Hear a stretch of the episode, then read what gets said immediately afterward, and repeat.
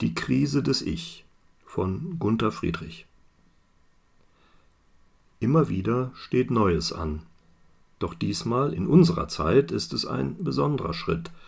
Menschheitslehrer sind ihn gegangen und Einzelne und Gruppen sind ihnen nachgefolgt. So hat er in den Gedächtnisfeldern der Erde Konturen angenommen. Und nun steht er vor uns an, unter den Umständen der heutigen Zeit. Es geht um ein Bewusstsein, das Hölderlin dichterisch in die Worte kleidete Eine Welt ist jeder von euch, wie die Sterne des Himmels lebt ihr, jeder ein Gott, in freiem Bunde zusammen. Zitat Ende. Das ruht als Möglichkeit in uns, wie die Sterne des Himmels, jeder ein Gott, eine Welt für sich, in freiem Bunde zusammen. Bereits vor etwa zweieinhalbtausend Jahren übertrug Pythagoras seinen Schülern eine ähnliche Lehre. Sie musste geheim gehalten werden, denn sie hätte den Zorn der Autoritäten geweckt. Die Zeit war noch nicht reif für sie. Der Mensch ist in seiner Tiefe ein Gott. Jesus erklärte es ebenfalls. Ihr seid Götter, Johannes 10, 34, und er zitierte dabei das Alte Testament. Man kann darüber lachen oder zornig werden, doch unvermittelt kann auch ein Moment auftauchen, der alle bisherigen Perspektiven verändert. In unserer Zeit nehmen solche Erfahrungen des Erwachens zu. Es sind Momente, in denen sich das Bewusstsein des Menschen wandelt. Etwas aus der Tiefe hat sich gemeldet. Wer bin ich? Diese Frage begleitet die Menschheit, und die Antwort ist nicht auszuloten. Ich, wer ist das? Ich nehme wahr, was mich umgibt. Ich schaue um mich herum, und damit bin ich der Mittelpunkt eines Kreises, der durch meine Wahrnehmung entsteht.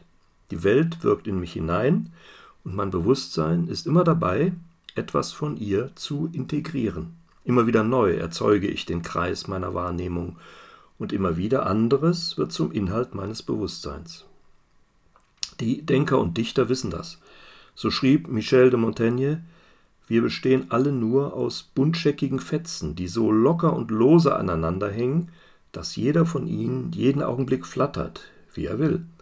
Daher gibt es ebenso viele Unterschiede zwischen uns und uns selbst wie zwischen uns und den anderen. Fernando Pessoa drückte es so aus: Jeder von uns ist mehrere, ist viele ist ein Übermaß an Selbsten. Und Hermann Hesse sagte, in Wirklichkeit ist kein Ich, auch nicht das naivste einer Einheit, sondern eine höchst vielfältige Welt, ein kleiner Sternenhimmel, ein Chaos von Formen, von Stufen und Zuständen, von Erbschaften und Möglichkeiten. Als Körper ist jeder Mensch eins, als Seele nie.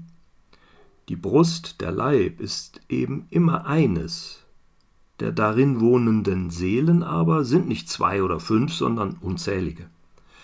Der Mensch ist eine aus hundert Schalen bestehende Zwiebel, ein aus vielen Fäden bestehendes Gewebe.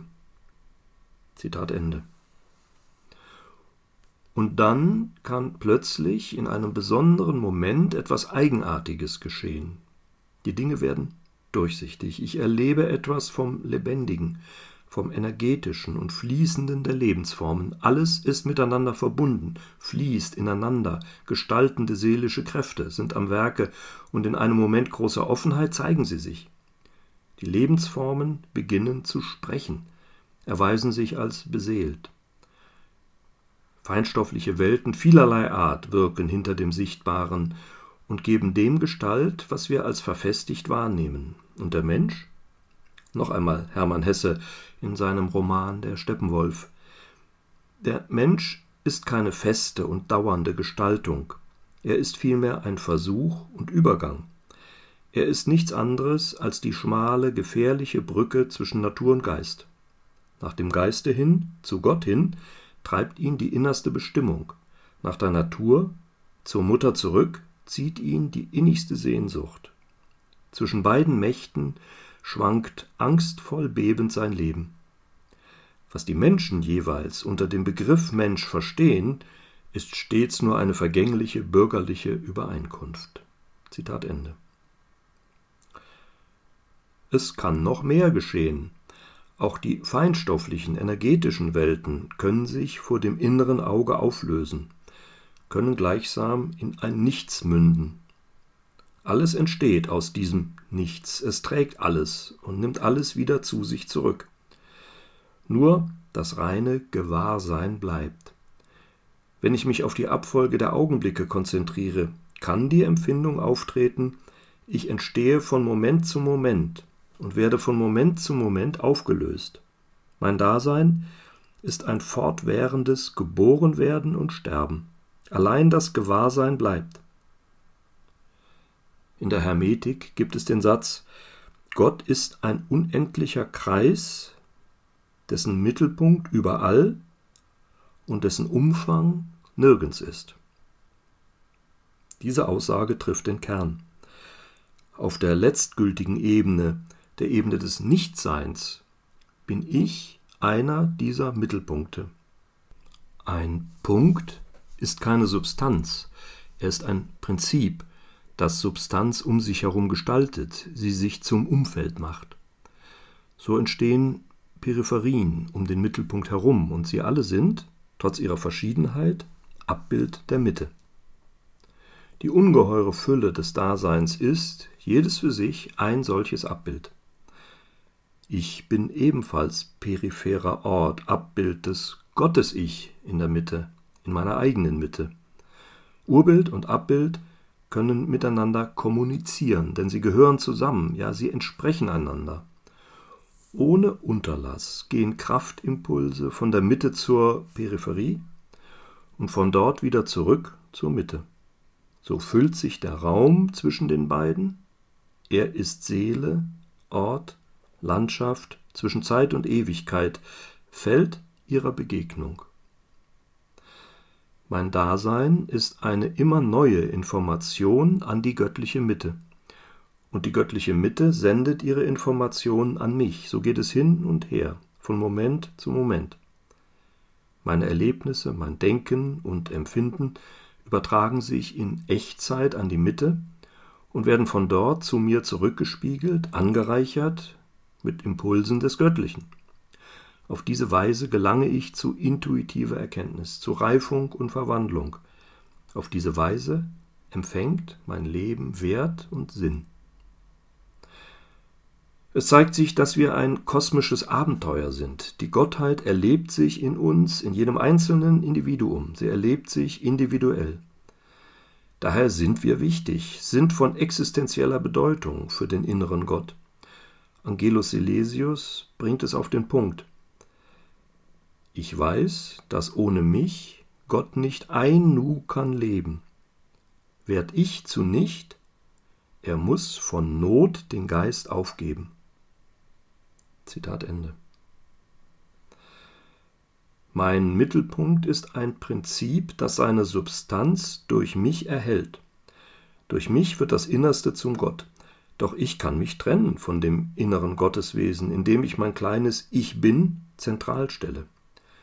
Ich kann versuchen, mich selbst zum alleinigen Mittelpunkt zu machen, kann mein Umfeld mit Materie und Werten füllen, die ich auf meine Persönlichkeit beziehe.